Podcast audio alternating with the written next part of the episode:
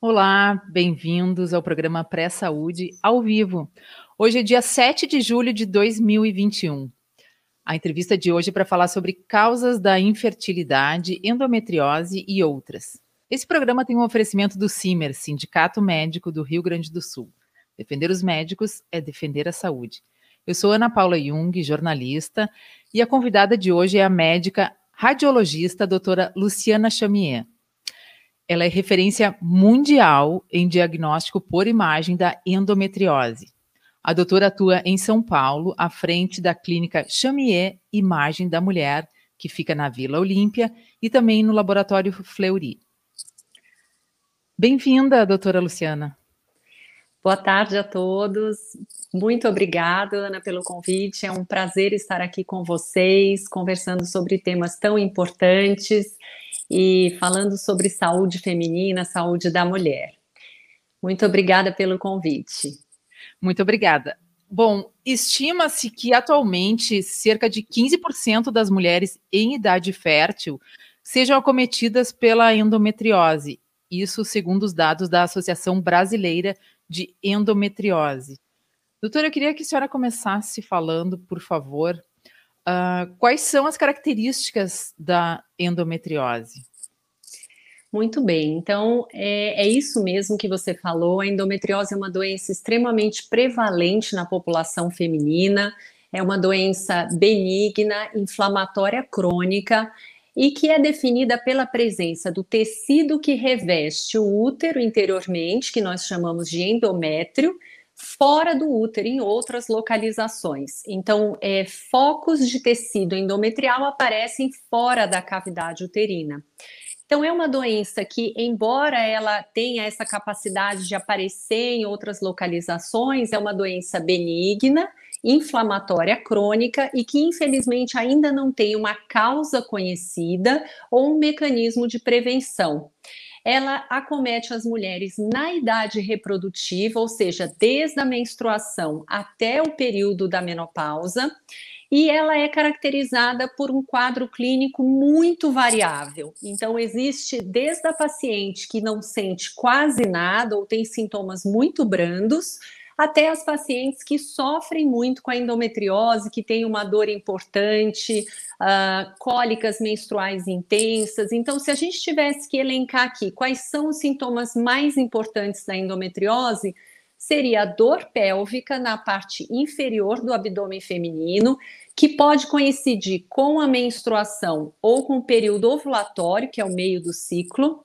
uhum. a dor na relação sexual e também sintomas dolorosos durante a evacuação e a micção no período menstrual. Outro quadro muito associado à endometriose é a infertilidade. Então, esse seria talvez o cenário clínico mais frequente, mas como eu comentei, a gente tem pacientes que não têm dor pélvica significativa ou que não têm um quadro clínico significativo para achar que tem endometriose. Por isso que o espectro da doença de apresentação ele é muito amplo. Então, e aí eu vou aproveitar. Desculpa interromper. Às vezes, então, Imagina uma doença silenciosa. Isso, uh, eu diria até que é, era esse comentário que eu faria agora na sequência. Justamente é, existe uma situação da mulher atual Uh, que é o uso prolongado de contraceptivos. Então, as mulheres que começam usando anticoncepcional, Ana, muito jovens, assim, 14, 15 anos, é, às vezes por um diagnóstico de ovários policísticos, ou porque tem acne, ou então está fazendo um tratamento de menstruações irregulares com cólica. Ela segue usando o contraceptivo por mais de 10 a 15 anos, às vezes vai interromper o uso só no momento que vai tentar engravidar. E esse uso prolongado do contraceptivo torna a doença silenciosa. Então, é, por um lado, você está tratando ciclos irregulares, cólicas, mas por outro lado, o contraceptivo ele não impede a progressão da endometriose, que continua crescendo de forma silenciosa, sem sintomas, deixando de dar aquele alerta para o corpo feminino de que algo possa estar errado. Então, esse é o quadro mais característico hoje: é a doença silenciosa pelo uso prolongado do contraceptivo do anticoncepcional oral ou injetável por mais de 10 a 15 anos. Uhum. Nesse caso, seria bom interromper por um período? Então, aí a, a, gente entraria justamente nessa, nessa questão uh, tão importante que é o acompanhamento clínico, né? As mulheres, é, diferente dos homens, as mulheres costumam praticar um cuidado com o seu corpo um pouco mais preventivo, né? A mulher, desde cedo, ela frequenta o ginecologista, e aí nessas consultas de rotina, é, a, a, paciente é avaliada. Então, uh, a, a, área da endometriose ela acaba sendo uma área mais difícil e aí entra na minha prática, que é o diagnóstico, porque o diagnóstico é tardio. Então, uh, as pacientes que usam contraceptivos de longa data ou pacientes que têm algumas queixas que podem não ser tão expressivas, elas fazem, em geral, exames ginecológicos de rotina. O ultrassom, a, a, a imagem feita de rotina para a pelve feminina, infelizmente, ela não busca endometriose ativamente em todas as mulheres. Então, embora você diga, ah, então seria interessante parar o anticoncepcional para ver se você tem alguma sintomatologia, na verdade, eu acho que o mais importante é esse é, conhecimento de que você pode estar com uma doença é, subjacente se desenvolvendo sem saber. E como é que faz o rastreamento? Então, aí o rastreamento ele começa é, no consultório com o ginecologista através de uma anamnese, uma, uma conversa detalhada sobre o ciclo menstrual, sobre a presença de dor na relação sexual. Uma das queixas comuns em pacientes que usam o anticoncepcional de forma prolongada é a dor na relação, porque ela, o anticoncepcional, não consegue tirar. Então, uh, o exame ginecológico ele vai envolver desde a, dessa conversa detalhada com a paciente até um exame físico. No exame físico ginecológico, aquele toque que o ginecologista faz, nem sempre ele consegue detectar uma suspeita de endometriose. É um toque difícil, não é fácil de fazer e que muitas vezes é, não chega no local onde está a doença, pelo acesso uh, na palpação. E aí veio a parte diagnóstica, que é extremamente importante. Eu diria hoje que, desde que nós começamos a estudar o diagnóstico da endometriose, é, os exames de imagem eles são o centro de tudo para o ponto de partida para a orientação da paciente. Então, é, eu, a partir de um exame de imagem, onde eu identifico a endometriose e gra vou graduar, vou mapear a doença, eu consigo aconselhar a paciente. Então, o clínico ou o cirurgião, depois que ele recebe esse mapeamento, ele vai falar: olha, vamos traçar aqui uma estratégia para a sua vida, né? Porque é uma doença que acaba acompanhando a mulher em toda a sua fase reprodutiva até ela entrar na menopausa. E aí, o que, que a gente tem do ponto de vista de imagem? Bom, o primeiro exame para diagnóstico de endometriose, que é extremamente sensível, é uma ultrassonografia transvaginal realizada de uma forma especializada, que seria após um preparo intestinal específico e por um especialista. Então, nesse exame transvaginal, às vezes as pacientes ficam preocupadas: ah, será que esse exame dói? Ele é por via retal? É um exame transvaginal, como você já realizou outras vezes, porém feito a, após um preparo intestinal específico. Então, a pessoa faz a utilização de alguns laxantes na véspera, é um preparo bem tolerado pela maioria das pacientes, e no dia do exame é feito então o exame transvaginal. E aí sim eu preciso de um médico treinado para a detecção dos focos, porque a endometriose é uma doença que tem uma, uma predominância pélvica em algumas localizações específicas. Eu costumo comparar é, uh, um, como se você tivesse um gatinho na sua casa que ele sempre se escondesse na mesma localização, atrás do sofá. Então, se você quer identificar aquele gatinho, aonde que ele está, você vai direto naquela localização que é o lugar mais comum uhum. de esconderijo dele. E aí, você tendo conhecimento dessas localizações, você consegue mapear através do exame transvaginal os sítios mais frequentes da doença. Uhum. Quando a ultrassonografia transvaginal ela é realizada de forma, vamos dizer assim, é, excelente, ou seja, eu tenho um preparo adequado, eu tenho um campo de visão adequado. Muitas vezes esse exame ele é suficiente para o diagnóstico da endometriose e até planejamento terapêutico.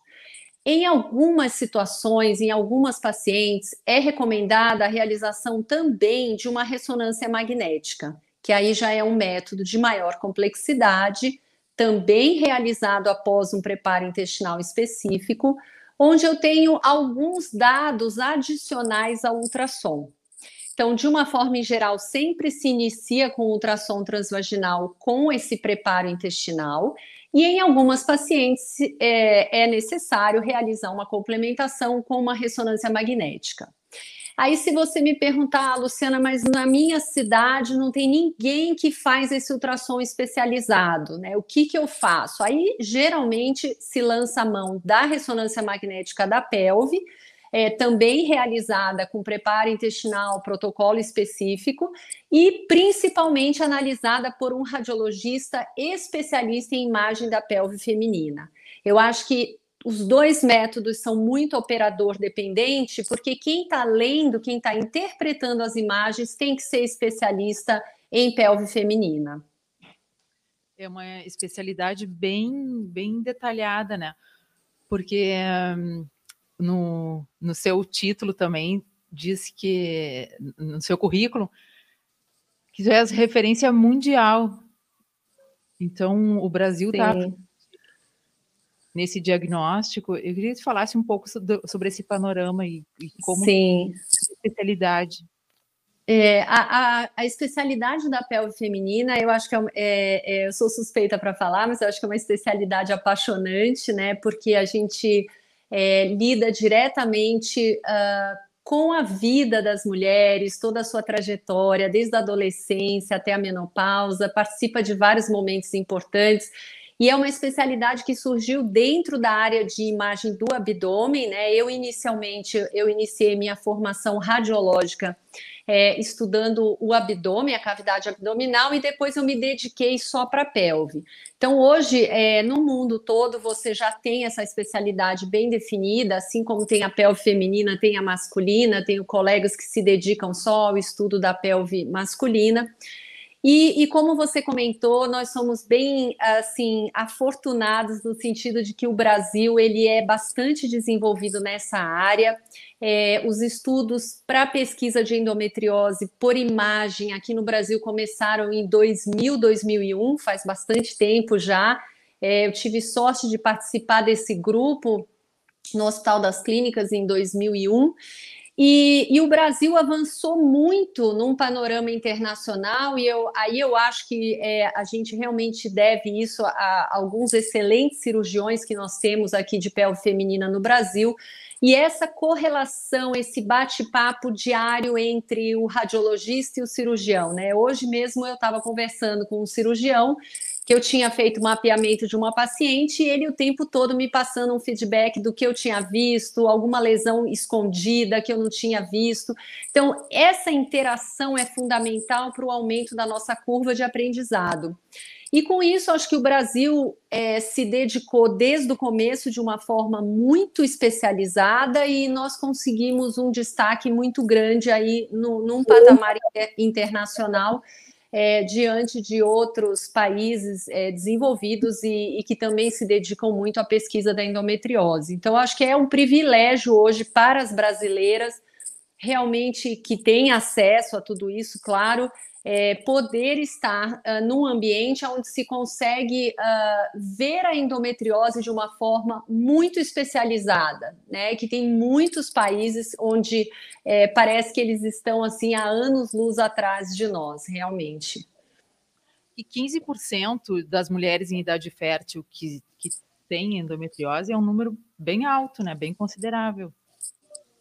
Sim, é, eu, eu, eu costumo dizer que essa estatística é, é uma estatística realmente muito é, impressionante. Eu acho até que uh, nós temos muito mais pacientes com endometriose do que se conhece. É, e aí a gente tem dois pontos uh, muito uh, difíceis de superar no dia a dia, que é os estudos epidemiológicos que são feitos com endometriose, porque a gente não tem um método de screening adequado, um exame laboratorial ainda adequado. É, existem algumas pesquisas avançando para a detecção de microRNA, é, tanto no sangue quanto na saliva, na urina, que seria um teste que poderia apontar a presença de uma endometriose, mas são testes ainda não totalmente é, comercializados e ainda estão um pouco em nível de pesquisa. E a gente não tendo esse método de rastreamento, a gente dependeria muito de que essas pacientes fossem escaneadas, por exemplo, no meu exame de imagem, no exame de ultrassonografia transvaginal. Então, a gente não tendo o diagnóstico adequado, a nossa estatística acaba ficando um pouco. É, duvidosa, questionável. Então, os trabalhos atualmente falam em uma em cada dez mulheres, Ana. Eu acho que é mais. Na verdade, Talvez eu seja um viés aí, uma amostra viciada, mas eu acho que tem muito mais mulheres com endometriose e, infelizmente, sem o diagnóstico. E essas mulheres que, que porventura descobrem a doença, fazem o, o tratamento uh, individualizado, né? Como é que como é que fica o percentual de, de êxito numa gestação? Porque muitas vezes as mulheres descobrem justamente quando elas estão tentando engravidar e não conseguem e vão fazer um rastreamento. Como é que funciona isso? É possível?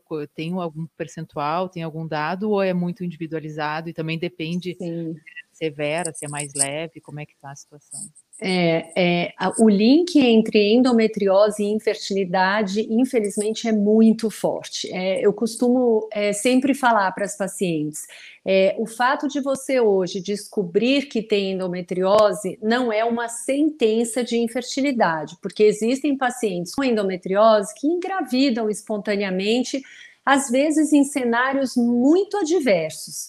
Porém, é, o fato de se descobrir endometriose, é, você fica numa situação muito mais uh, delicada é, para a questão reprodutiva. Então, hoje, é, cerca de 60% das pacientes com endometriose têm infertilidade. E se você for estudar a questão infertilidade na população feminina, a endometriose é a principal causa de infertilidade. E aí, o prognóstico reprodutivo dessa paciente vai depender de uma série de fatores. Então, a gente costuma dizer, não existe uma receita de bolo, né? Graças a Deus, acho que a gente precisa hoje ter uma medicina muito personalizada, muito individualizada, que vai levar em consideração alguns fatores. Uh, tais como a idade da paciente, a idade é extremamente importante, né? Quando você descobre endometriose com de 20 a 30 anos, com certeza você vai ter um prognóstico diferente de uma mulher que descubra endometriose acima de 36, 37 anos. Por quê? Porque aí vem o segundo fator importante, que é a reserva de óvulos, né? Então, quando a mulher tem endometriose, acende uma luzinha vermelha aqui a preocupação com seus ovários, né? Tanto para quem tem endometriose comprometendo os ovários, como para quem, por exemplo, vai necessitar de uma cirurgia para tratar a doença. Toda intervenção cirúrgica para endometriose pode afetar a reserva de óvulos, a quantidade de óvulos, né? E aí a gente tem também outros fatores que entram aqui, como a, o funcionamento das trompas, né? Então, para que a gente possa engravidar espontaneamente, é necessário que as nossas trompas estejam funcionando adequadamente. E se eu tivesse que falar aqui, uma das primeiras funções afetadas pela endometriose é a função das trompas. A trompa é que capta o óvulo para que ele se encontre com o espermatozoide né? Então, uh, o prognóstico ele vai depender muito desses fatores, da gravidade da doença, da idade da paciente. Então, você vai ter situações de pacientes que vão ter uma indicação cirúrgica para melhorar a anatomia, restabelecer a pelve normal, para que ela tenha uma chance de gravidez espontânea. E assim também você vai ter pacientes que vão ter indicações de tratamento de reprodução assistida quando tem o diagnóstico da endometriose. As situações vão variar bastante. Eu quero perguntar também sobre outras causas de infertilidade que devem ser investigadas, mas antes disso, eu quero dar uma mensagem do Simers, que é o patrocinador desse programa. O Simers destaca a importância da valorização, segurança e respeito aos médicos. Além da defesa das condições de trabalho e plano de carreira pertinente junto aos gestores, o Simers oferece serviços especializados e diferenciais aos seus associados, os quais possibilitam a dedicação dos profissionais aos seus pacientes. Acompanhe os canais de comunicação do Simers e saiba mais sobre o trabalho da entidade que há 90 anos atua na defesa dos médicos. Simers, defender os médicos é defender a saúde. Ah, o Cláudio Serafini manda uma mensagem aqui. Olá, Luciana. Obrigado, Cláudio, pela audiência. Então, eu tinha perguntado sobre outras causas de infertilidade que devem ser investigadas. Sim, uh, além da endometriose, é, uma outra condição clínica muito frequente uh, que deve ser investigada são as doenças inflamatórias pélvicas. Uh, hoje, nós, uh, através da histerosalpingografia, um exame é, com um nome longo uh, e meio complicado para as pacientes, mas que é o exame de avaliação das tubas uterinas, nós conseguimos identificar essas alterações que eu comentei no funcionamento das tubas. Esse é o principal objetivo desse exame, que faz parte dessa propedêutica de investigação na paciente infértil. Quando você vê alterações nesse exame, você vai ter dois caminhos em geral: ou a endometriose, que nós já comentamos, que seria a causa mais comum, e a outra é, razão para aquela tuba estar alterada, por exemplo, seriam as doenças inflamatórias pélvicas, infecções por doenças sexualmente transmissíveis, como a clamídia, micoplasma e até tuberculose é, podem afetar diretamente a saúde das tubas e o mau funcionamento. Então, a doença inflamatória pélvica ela vem como segunda e importante aqui no, na investigação da paciente com infertilidade e aí nós vamos ter outras causas, como por exemplo os ovários policísticos, a síndrome dos ovários policísticos, aonde a paciente vai ter, por exemplo, dificuldades ovulatórias. Ela tem uma riqueza de óvulos, mas ela tem dificuldade de ciclar, de ovular mês a mês. É, outra causa interessante que também pode ser avaliada pelos métodos de imagem são malformações do útero, né? O útero ele pode apresentar malformações genéticas aí na sua origem e que podem é, causar uma dificuldade, por exemplo, na, na, na de, em receber um embrião e em, em ter o curso de uma gestação habitual. Uma muito frequente é o útero septado, é um útero com uma divisão no meio da cavidade. Através dos exames de imagem, principalmente a ultrassonografia tridimensional, nós conseguimos estimar o comprimento desse septo e, e muitas vezes essas pacientes vão para um tratamento esteroscópico, que é como se fosse uma endoscopia, para remoção desse septo. É, o útero septado é muito frequente e é causa é, de abortamentos de repetição. Então, a, a, imagem ginecológica, a imagem da pele feminina, ela tem um papel, como eu falei, vocês puderam perceber aqui, muito importante na avaliação desde a anatomia do útero, ovários, contagem de folículos, investigar endometriose, avaliação de presença ou não de ovulação, aderência entre os órgãos. Então, é um mapeamento adequado para que o médico possa identificar em que caminho essa paciente vai uh, melhor se encontrar para resolver a questão uh, do tentar engravidar, desse sonho que é a maternidade, que é uma fase, acho que, tão importante na vida de todas as mulheres. A Ângela pergunta assim: diz boa tarde, como fazer a prevenção da endometriose em jovens com menos de 25, 30 anos? Exames de rotina? É, infelizmente, a prevenção da doença uh, a gente não consegue fazer, nós ainda não temos uh, uma etiologia, uma causa bem definida, não sabemos a partir de como a endometriose se desenvolve. O que a gente tem feito cada vez mais, principalmente aqui em São Paulo, num ambiente muito especializado de endometriose, é tentar fazer o diagnóstico precoce das adolescentes. Né? E aí, é com a detecção precoce, vem aquela dúvida: o que fazer com as adolescentes? Isso ainda é muito discutido nos congressos internacionais, porque é, se eu fizer um diagnóstico precoce e começar o uso contínuo de contraceptivos, eu vou silenciar a doença e ela continua crescendo. Devo operar cedo uma paciente jovem com diagnóstico de endometriose? Então, são questões ainda muito pouco é, é, elucidadas, muito discutidas. E o que nós fazemos nas adolescentes, do ponto de vista de diagnóstico, se a paciente é virgem, é uma adolescente que ainda não teve relações sexuais, ela faz uma ressonância magnética da pelve com preparo intestinal. Esse seria o exame de escolha. Se a paciente já teve relações sexuais e ela pode realizar um exame transvaginal, aí essa paciente então é indicada para fazer um mapeamento através da ultrassonografia. E aí, de posse do diagnóstico e do estadiamento de como se encontra a endometriose, ela volta para o ginecologista para então traçar um, uma estratégia para pelo menos controlar a evolução da doença ao longo da, do tempo. Uhum. A Cristomé está mandando um alô.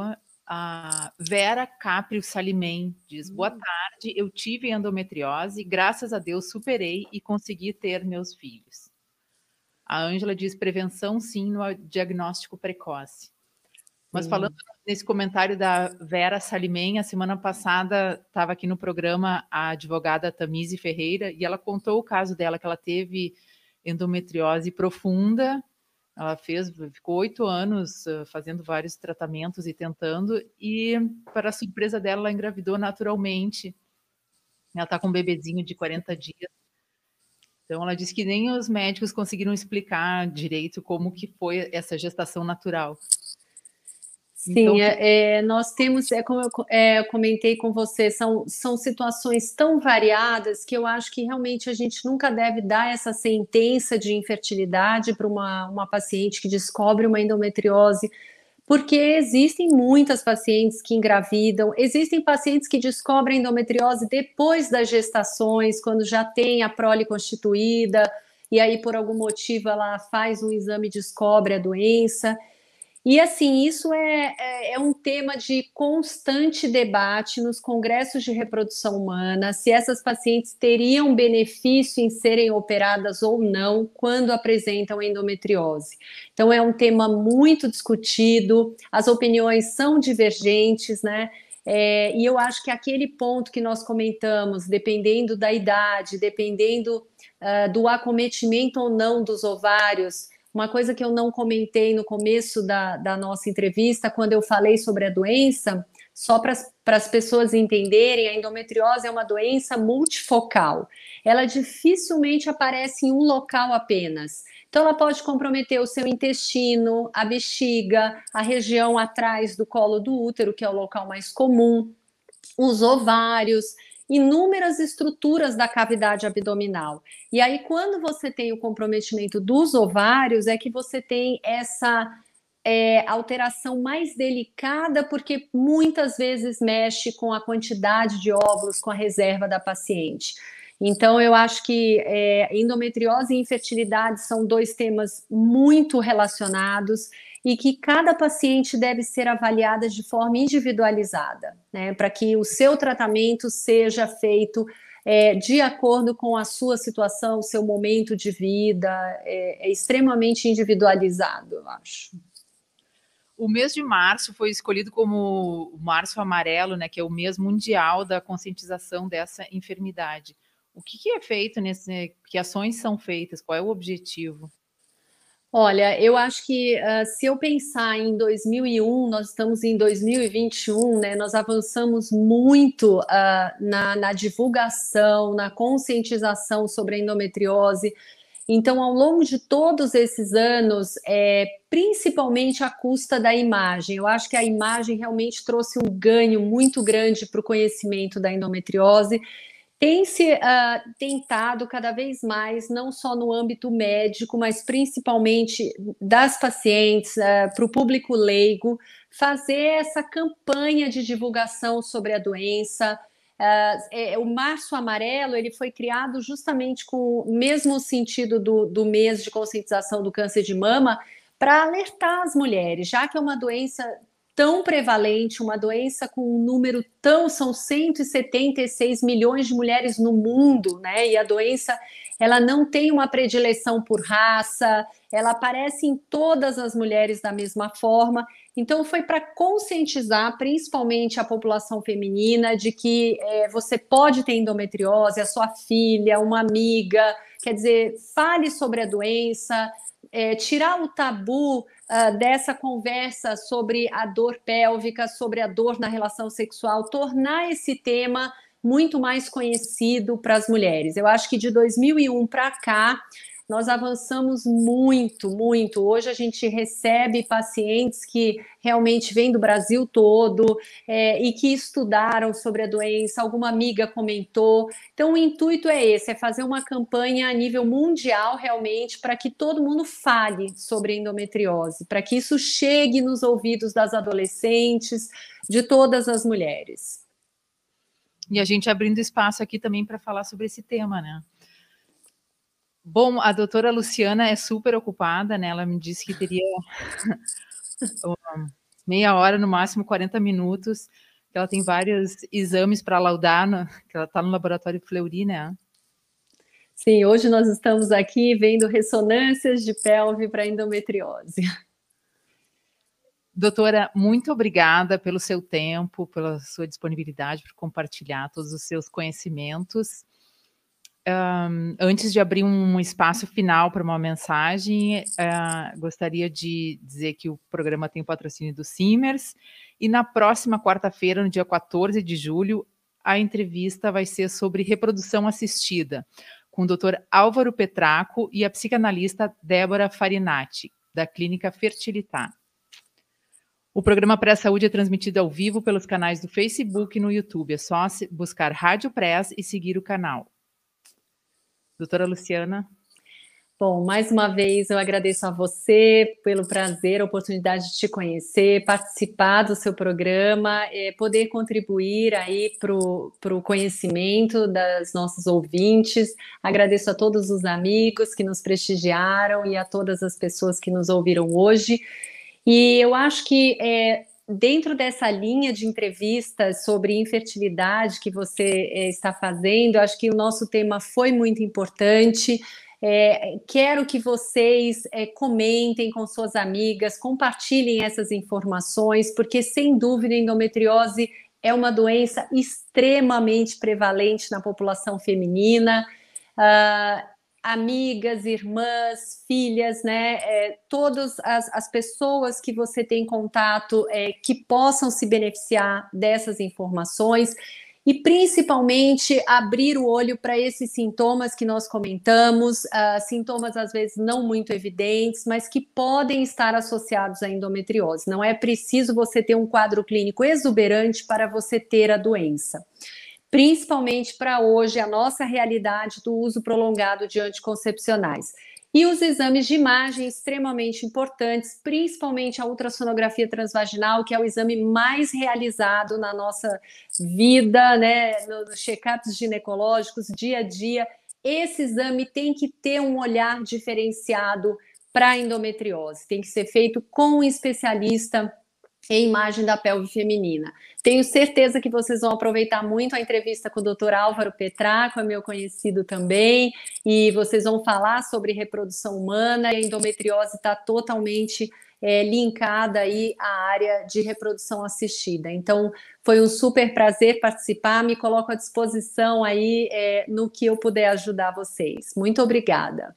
Muito obrigada, um abraço a todos e até o próximo